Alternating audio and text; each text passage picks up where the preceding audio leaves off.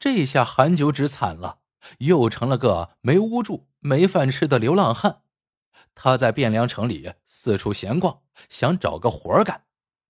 正愁着，就看到前面城门口有人围观。韩九指上前一看，墙上贴着一张悬赏榜文，说是张员外家的女儿得了怪病，左边胳膊大腿无法动弹，求神医相救，愿出五百两银子酬金。五百两不是小数目，可韩九指只对吃有几分独到的领悟，对医术实在是一窍不通。当下他也没有在意，就走开了。两天后，韩九指再从这里经过，榜文上又提高了赏金，张员外愿出千两银子为酬，若对方年龄相当、品行端正，愿将女儿许配给恩人。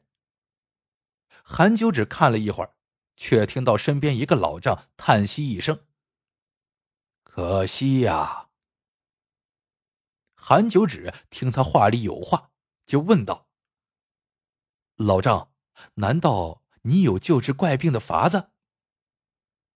老丈说道：“我有个祖传的秘方，但要用十一种罕见的野兽作为药引，这些野兽可是不好找啊。”韩九指问：“是哪些野兽？说来听听。”老张一说，竟然都是韩九指在万福居吃到过的。要知道，野味本就是万福居的一大招牌。那病十分凶险，若错过了时机，即使有药也难治了。可谁有本事能在这么短的时间里捕获十一种野兽呢？听到这里，韩九指心里一动。一下子想到了七公，七公本领超群，若有他相助，定能捕获野兽。听说七公前不久来了汴梁城，但自己当时刚被万福居赶走，觉得没有脸去见七公。韩九只对老丈说：“老丈，您能否将治病的秘方传给我？我或许能集齐十一种野兽。若事情能成。”赏金我愿意。老丈一摆手道：“能救人一命，就是我老汉行善了。我有三个儿子养活，倒也不稀罕那些个赏银。”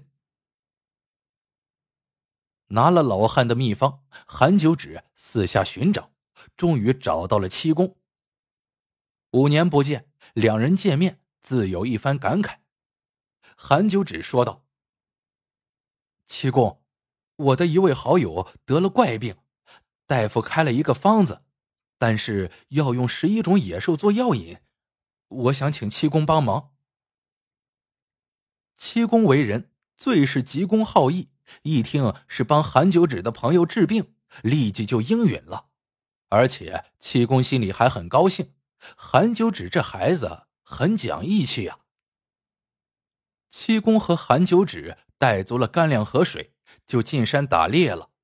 韩九指用食指感应猎物，而七公功夫超群，两人奔波了十天十夜，才将十一种野兽悉数捕获。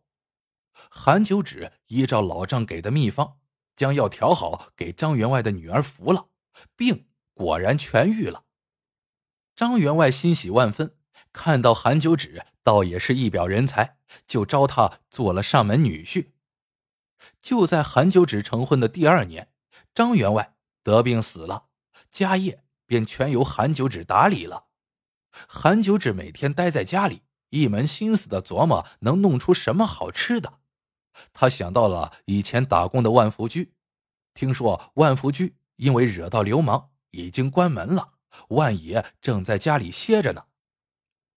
想到万爷那层出不穷的拿手好菜，韩秋指直流口水，就派人花重金去请万爷。没想到万爷一请就来了，韩九指大喜，让万爷做了自己的厨师兼总管。万爷宝刀未老，隔三差五就能整出几个令韩九指食指大动的好菜，韩九指大呼快哉。只是韩九指的那根食指极其刁钻，万爷厨艺再高，也有黔驴技穷的时候。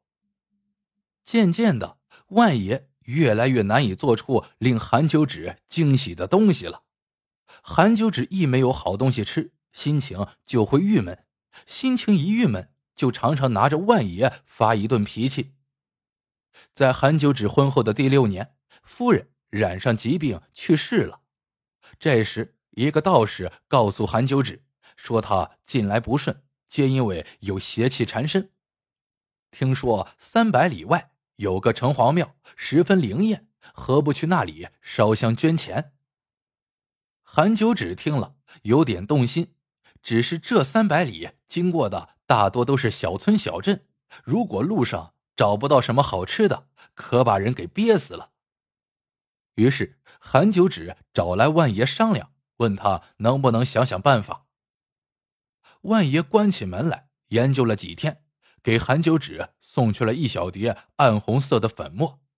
韩九指用食指沾了点粉末，放在舌尖上一尝，味道十分鲜美。万爷说：“这是配了三十几种名贵调料的精致肉粉，只要不见水遇潮，可保三月不坏。”韩九指赶忙吩咐万爷配上三斤肉粉。肉粉配好，韩九指便出发了。他一连走了几天，果然不出所料，路上没有什么好吃的，有银子也没处买去。行路消耗体力，韩九指食欲旺盛。一路上不想城隍庙烧香拜佛之事，竟想着上哪弄好吃的了。